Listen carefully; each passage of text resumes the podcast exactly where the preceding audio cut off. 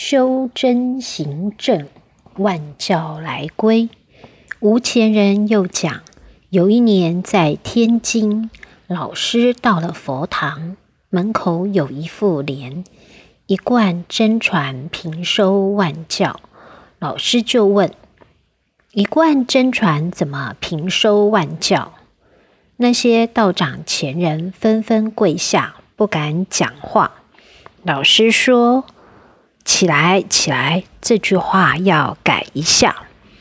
老师慈悲改成修真行正，万教来归。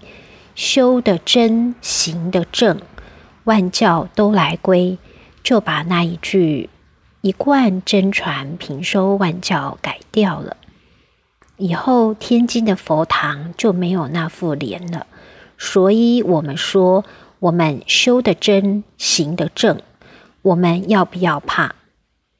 因缘老天安排，修真行正就好了。这是一个永恒的考虑。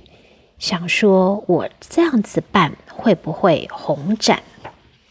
这是一个短暂的考虑。老前人说，你度了一万个人，有几个真心修道？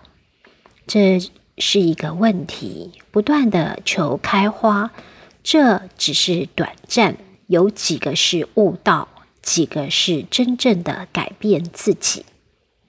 所以，我们如果对老母的信得够，我们就会想，道的主权是在天，不是在人。我们在困难的环境，不要管它。我们修道，念念不离老母。不离上天，所以说半道静心，怎样叫做静心？